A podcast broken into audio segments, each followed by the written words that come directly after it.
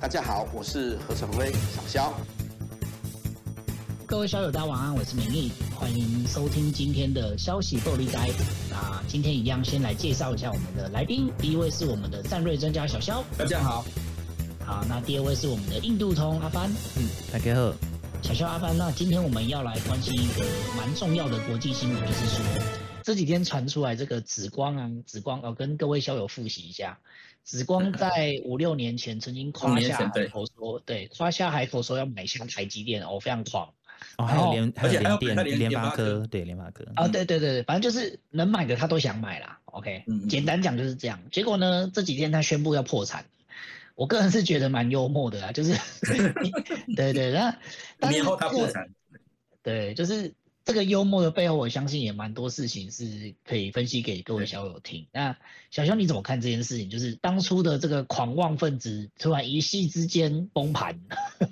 紫光集团跟另外一个有也相当有名集团叫做四方集团，哈，是中国最有名的两两家所谓的校企，也就是说跟依依托着学校。而，创立的的企业，好，嗯，那这两个四方集团是北京大学，好，那清华紫光就是叫，因为它正正式名字叫清华紫光，你就知道它背后的资金的就是它是清华大学，好，这两个校系都得得到中国的大力的挹注，好，那这两个校系主要的领域，嗯，当然当然是在有关于科技产业，特别是资通讯产业上面，好，他们。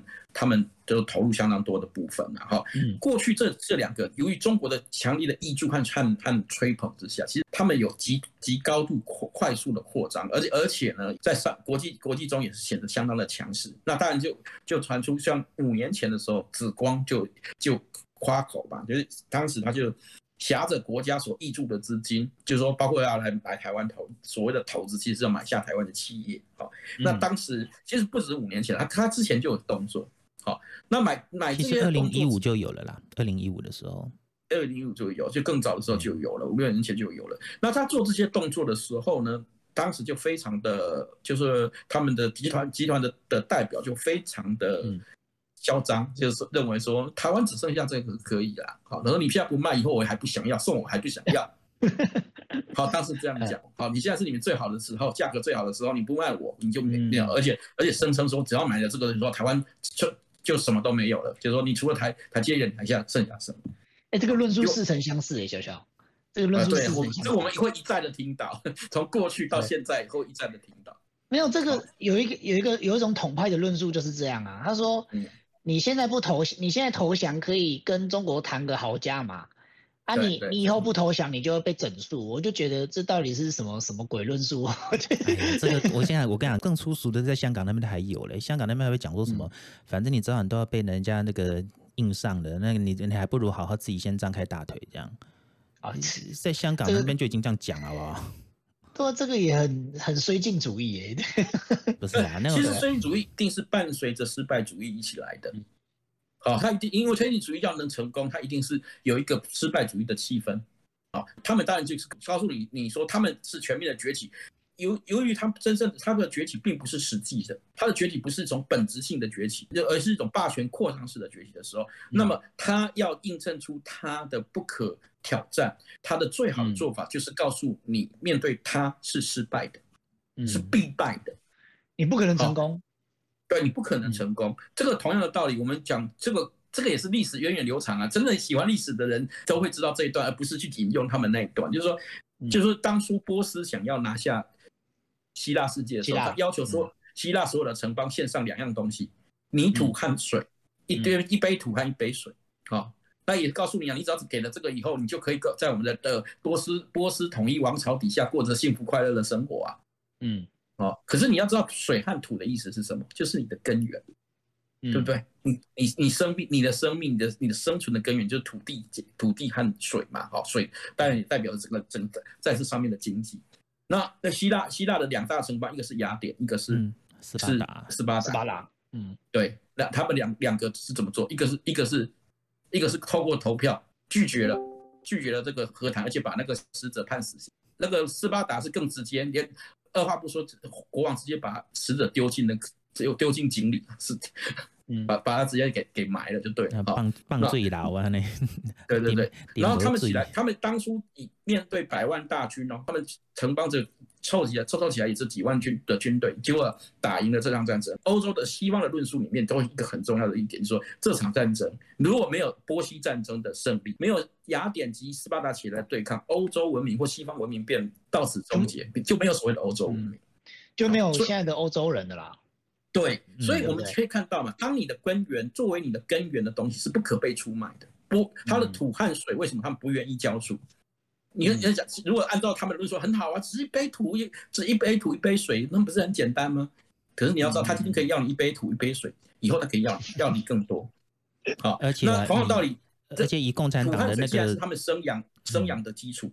同样道理，他们今天紫光要来买台湾，我们都知道啊，台湾的科技产业或台湾的经济或现在的地位、政治地位等等，其实都是大家多年以来一路慢慢。爬上来的一个，因为慢慢累积起来的。好，台积电之所以成为台积电，它必然是因为跟台湾的所有的产业及台湾的社会所结合，才能到缔造台积电的的光荣与奇迹的。好，可是他想要买走你的意思，他就要让你失根离根。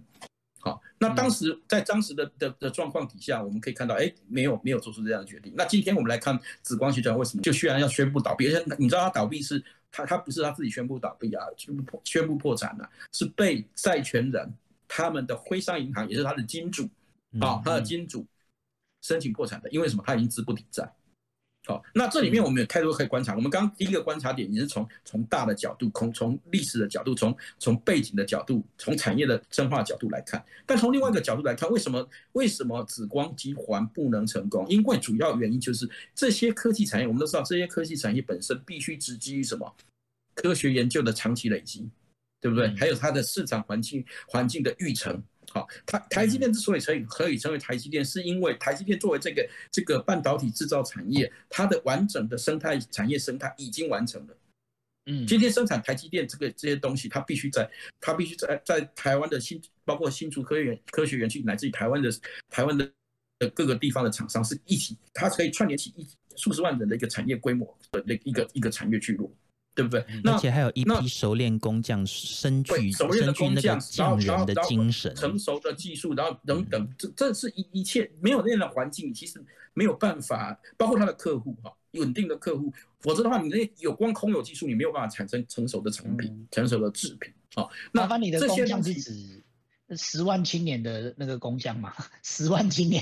不是，就是所谓的那种，不是不是，应该应该说属于那个叫做工匠精神呐，那种东西啊，是这样子啦。就就对，他只是说你专注于某一个就地方，因为我们因为我们可以看到，像台积电，它本身是一个先进，它的真正的优势是它是先进制程的方面，好，先进制程代工方面的优势，啊，它并不是一个从头到尾，所以所有的像我们我们会讲说，产那个晶片产业有一种一种做法是说，我是从设计到封装。产品出不错，三星就是这样嘛。三星，三星，或者说我们之前知道的的那个早期的 Intel，就是 Intel 就这样子做。啊，对对对对对对，一条龙，一条龙。对对对。但台积电它是另外一种，它走，它是在全，它有一个背景是在全球分工体系底下，它专注了一块叫做叫做就是就是呃先进制程的代工这一块。然后它而且长也长期的经营之下，它的客户非常信任它。嗯，好，那他能配合这些设计，好，配合设计，然后，然后，然后配合客户来来产制这些高品质的的这种晶片，好，这个不是只有台积电一家公司就可以，它还要周边的，包括它的协力厂商，包括它的原料供应商，包括它的设设计的配合配合的客户，我刚刚讲的客户，好，所以来共同共同才有办法打造出来的。所以当呃紫光来买的时候，你就看到它是一种非常粗暴掠夺式的买法。我我我只要台积电，我只要联发科，然后买买好买买的原因是我要它的技术。可是他们忘的是这个东西，科技产业，特别是像这一类的半导体产业里面，不是你买的这家公司或挖走了某某一段的的工程员人员，你就可以复制出去。我们可以看到前一段中国因为。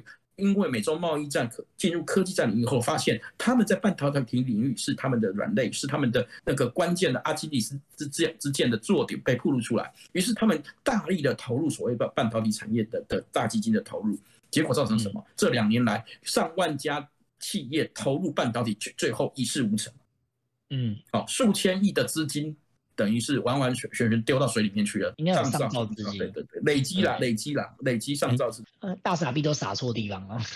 对，这其实重点还不是撒错地方，嗯、这恐恐怕是整个经济逻辑上的问题。嗯，他们他们这个所为了他们所谓的二那个中中国制造二零二五，所以他们基本基本上进进行的是一种计划经济的产业扶扶持和投入的模式。嗯、可是我们可以看到，中国这种尤其是它只只有投钱，而不是。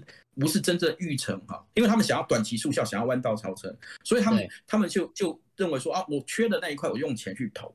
可是事实上，你那个育成没有那么简单，你要花时间。如果你不能把它长期化，而且呃希望这种短期速效的时候，往往往往是它不但揠苗助长，同时会造成什么群租，因为它是透过政府去补贴去，它并没有产生真正的经济效率。它它是它其实反而重复了过去我们知道像像计划经济体制里面这种的问题。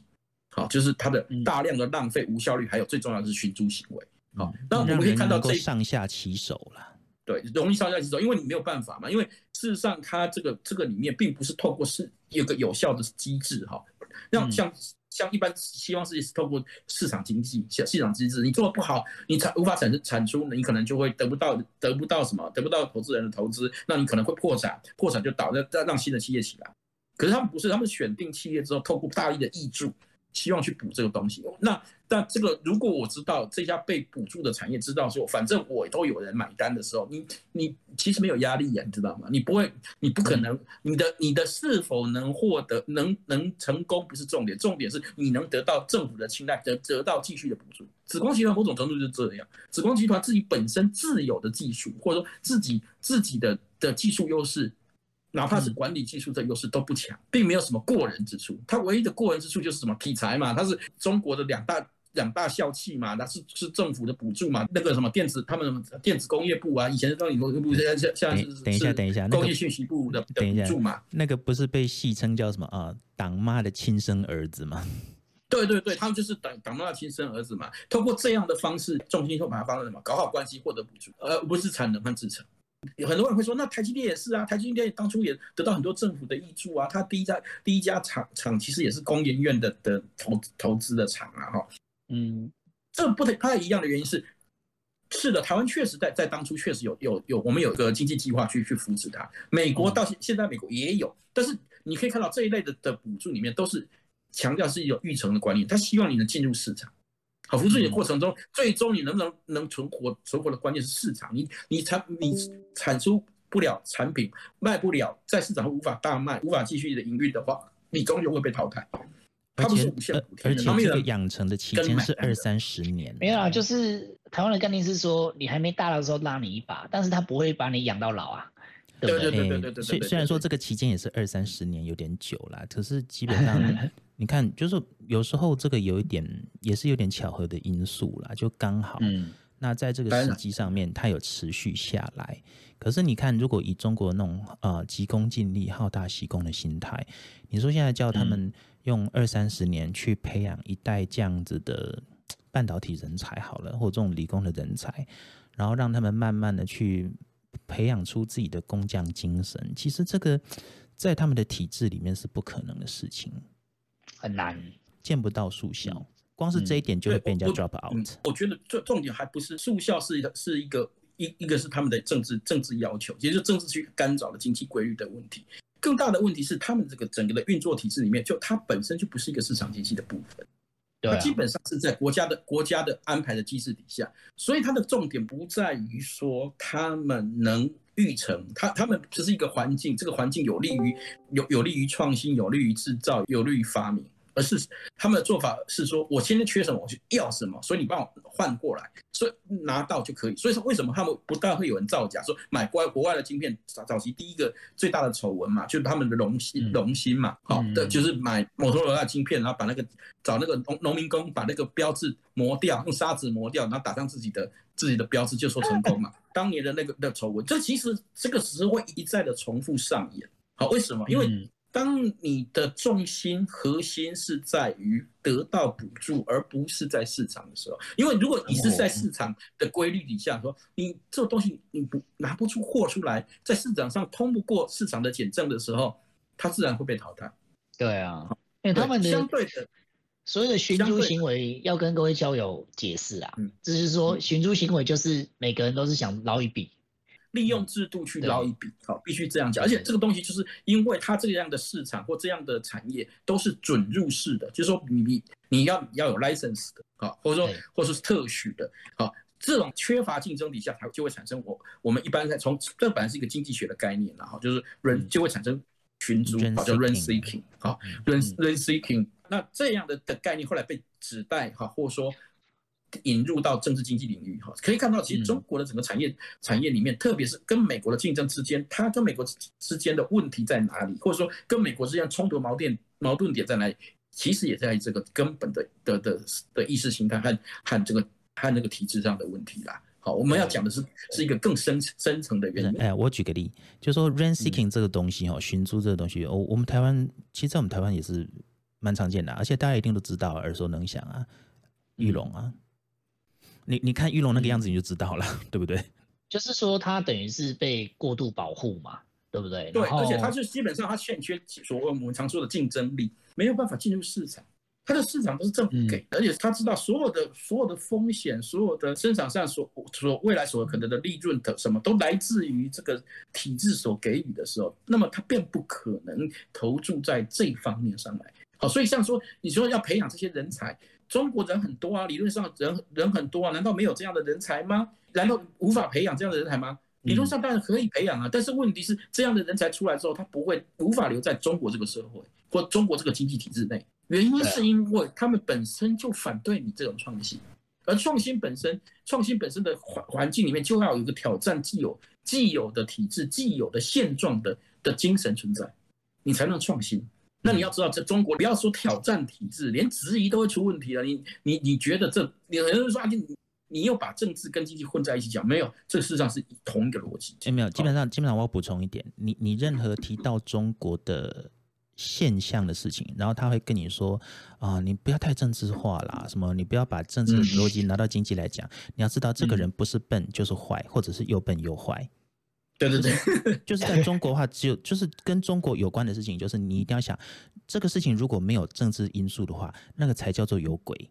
你你你要用这种有，你要用这种有罪推定去看，你才你才不会容易被中国那边的新闻给迷惑。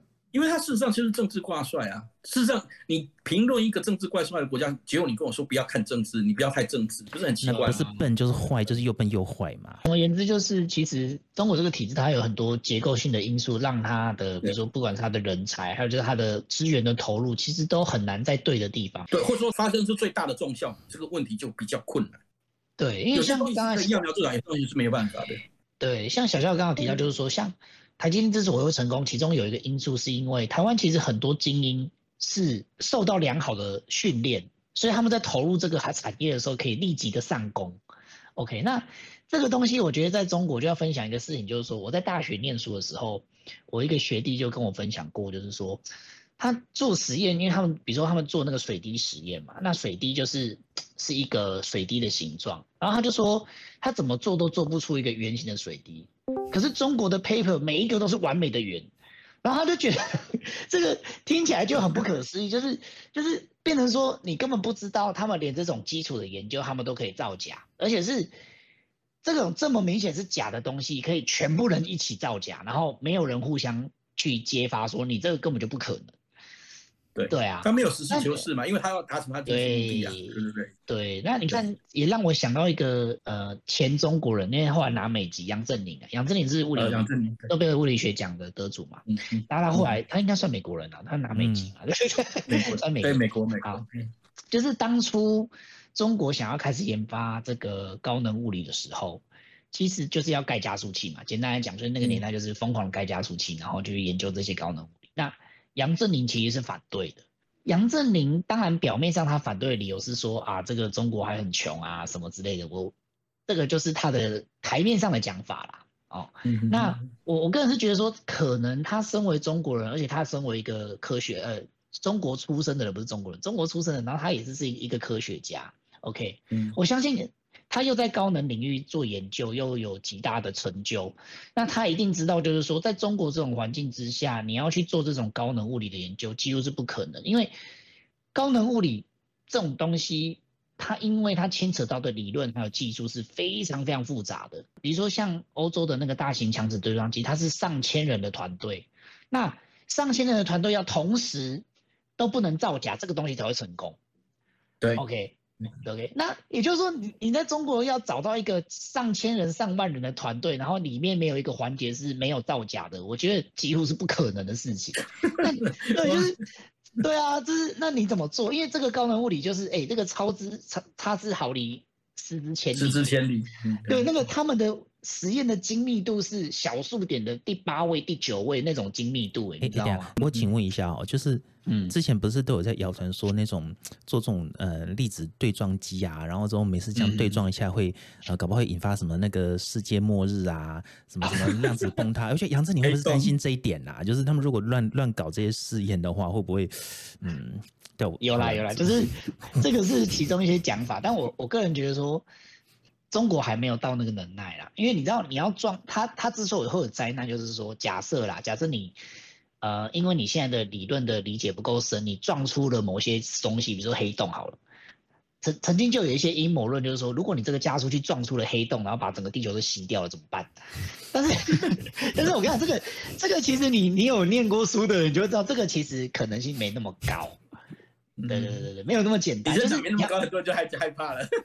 对，就是你要撞出黑洞，前提是你真的要有那个能量在，那个能量要非常非常非常的高。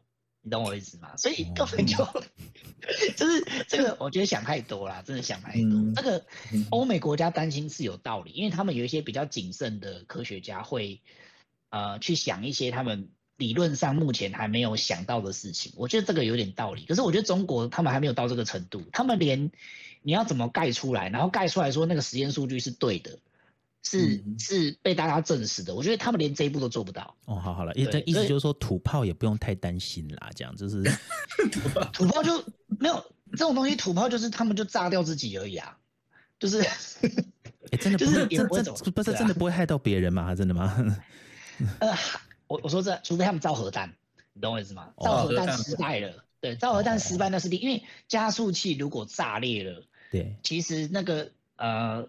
怎么讲？它的核反应会马上的停止，它不会继续的连锁下去。它跟核弹的逻辑是不一样。好，对，它就是那个地方炸掉。感谢主持人，感谢主持人的科普解说，这样子，因为对我这种，对对我这种那个，你你要知道我是那种文，你要知道我是文主人嘛，所以对这个不是很了解。这样拍。有啦，我跟你讲，就是以前我看科学人，他们也会解释这些。对，但是我是觉得这个是还在 fantasy 啦，就是哦，还没有到。这样这样这样了解了解，岔岔题的岔题的这样子，不好意思，岔题，这这这这没有那么严重。但我我拉回来就是说，我觉得啦，就是说当初我猜测就是说，杨振宁今天反对真正理由是他非常的清楚知道说，中国要做这件事情完全是在浪费钱。嗯，对，就是你如果没有把这个体制搞成更透明一点，然后更就是比如说不会有这些寻租行为的出现的话，你你你搞这个到底要干嘛？对，就是会一个资源的极度浪费嘛。对啊，我们可以看到，其实计划经济体制的失败的原因就在此嘛。因为我我什么东西都要控制，而且所有东西都是为政治目标服务，而不是真的更符合经济学、经经济学或者说正常的的尝试的规律的时候，便会产生非常多非常多的荒谬嘛。对，你就是会有一个天花板挡住你，对的事情都永远上不去。对，他从一点点，他从一点点的小小地方开始偏误，可是你要知道，当所有的人都一起玩这个偏误的时候，那个偏误就非常大，无限大，而且反复每天在玩的话，就无限大，所以会不会达成嘛？所以中国的中国要做晶片这个产业的时候，其实他们早期开始投入的时候，离跟台湾之间虽然已经有差距，没那么明显，可是这因为这样的态度，他们并不是投的钱不够，并不是中国没有人才，而是。这样的体制中，对于这样人才本身是不利的，所以能做这一方面的工的工作的人才，最终会最好的状况是怎么样？都会离开中国，而不是在中国。对不对，这种人到矽谷去就好了。对，后来也是有回到台湾，或者说其他的其他的国家国家去嘛。其实美国之所以为什么今天所所以经济还是独强，很大的原因是正是它的它的我常说的它的制度优势，更重要的是它的价值体系的优势。好，就是它最鼓励这种新创，鼓励鼓励新创的前提是什么？你是一个自由民主开放的社会。就我我想说，我来补充一个算历史小回顾好了。就大就是我后来查了一些资料嘛，就是你看二二零一五年那个时候。呃，马政府的末期嘛，对，其实末期，对他真的那时候像癌症末期一样，对。那没有，我我我们现在 我们现在事后其实回来可以想，就是好，我们今天讲这种话就好了。基本上我讲这个话我负责嘛，就是我们可以非常中肯的在讲，其实那时候马政府在他要下台之前，他的确就是想要把台湾的这个 IC 产业卖掉，拱拱手让给中国。对，他的他的阳谋就是如此。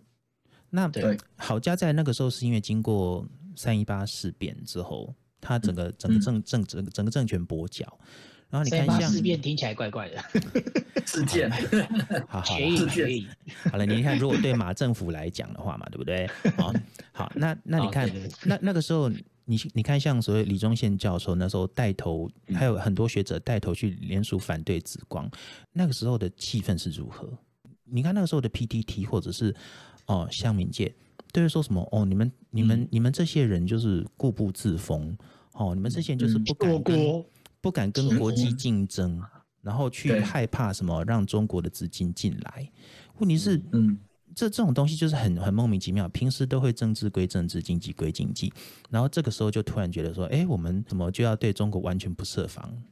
这个就是就是这种多重混淆的标准，然后，然后这时候你看有有多少人去还李宗宪教授这些学者们一个公道？而且公后嘎在后嘎在公，这个时候那个时候有被挡下来，然后你看马政府这群人之用心之险恶，甚至是你看到现在为止这贻害无穷，这好好家在是说好家在是说最后这一线有守住，可是基本基本上基本上我们现在可以。引以为傲这种护国神山，那从来都不是这么稳的啊！因为我记得台积电其实在当初就不被看好，然后在两千年左右，其实一直有都有要让它西进的声音嘛。对啊，但其实其实他一路上都选择了一条主流社会觉得不应该这样做的路线，可是他他选择的是对的。对，因为其实晶圆代工本身就是其实跟原本的生产模式是不太一样的，而且它是真的是必须得益于我们所说的这种全球分工体系。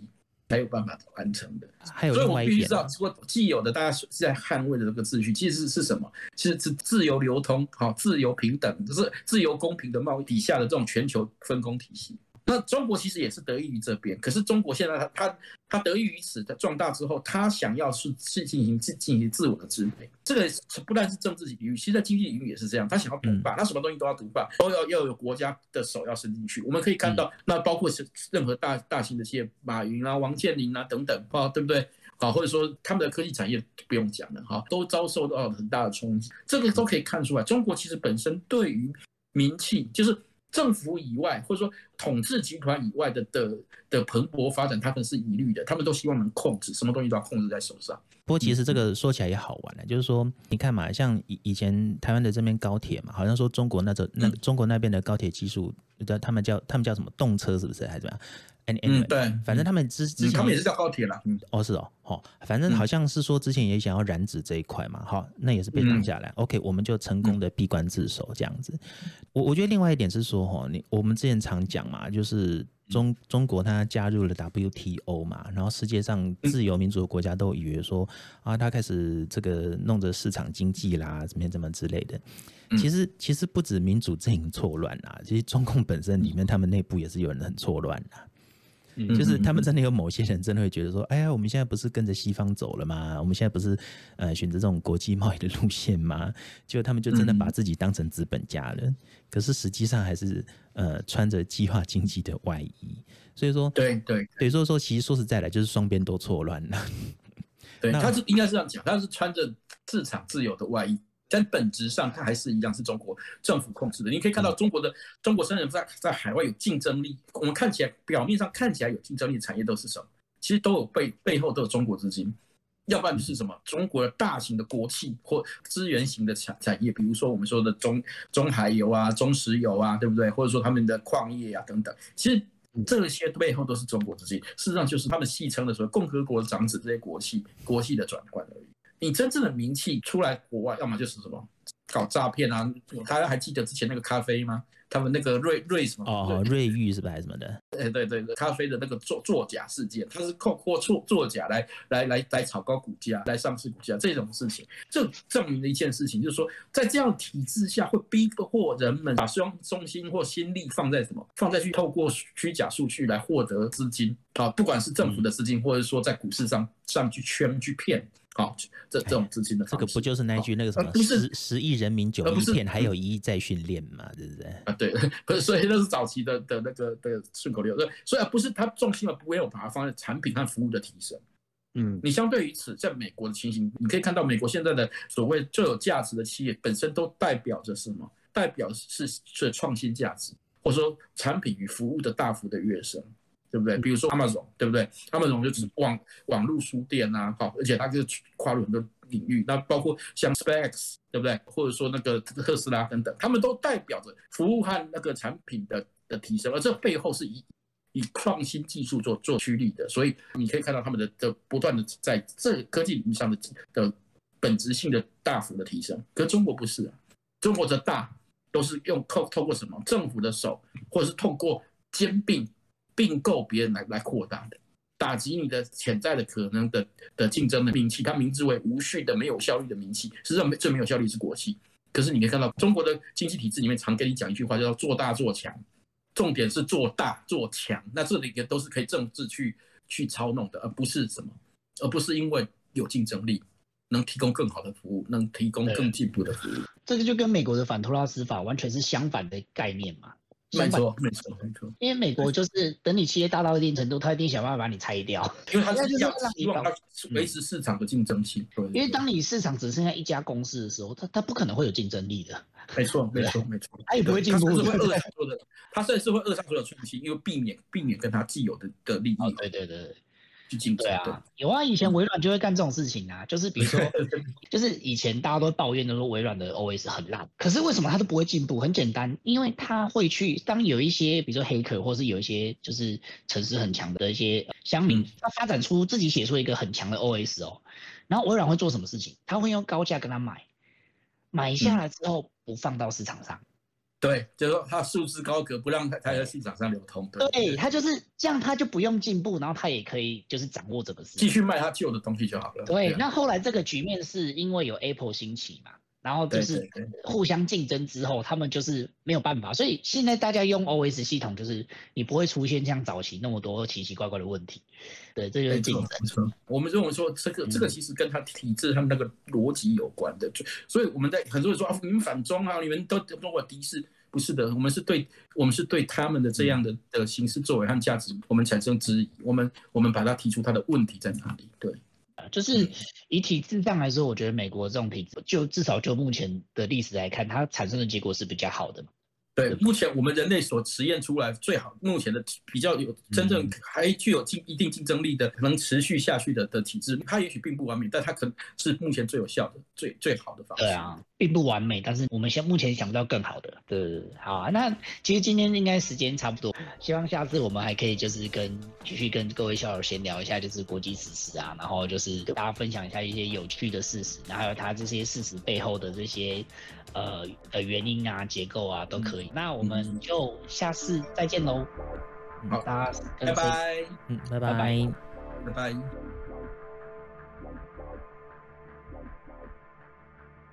如果喜欢我们的影片，请记得帮我们按赞、分享、订阅、开启小铃铛哦。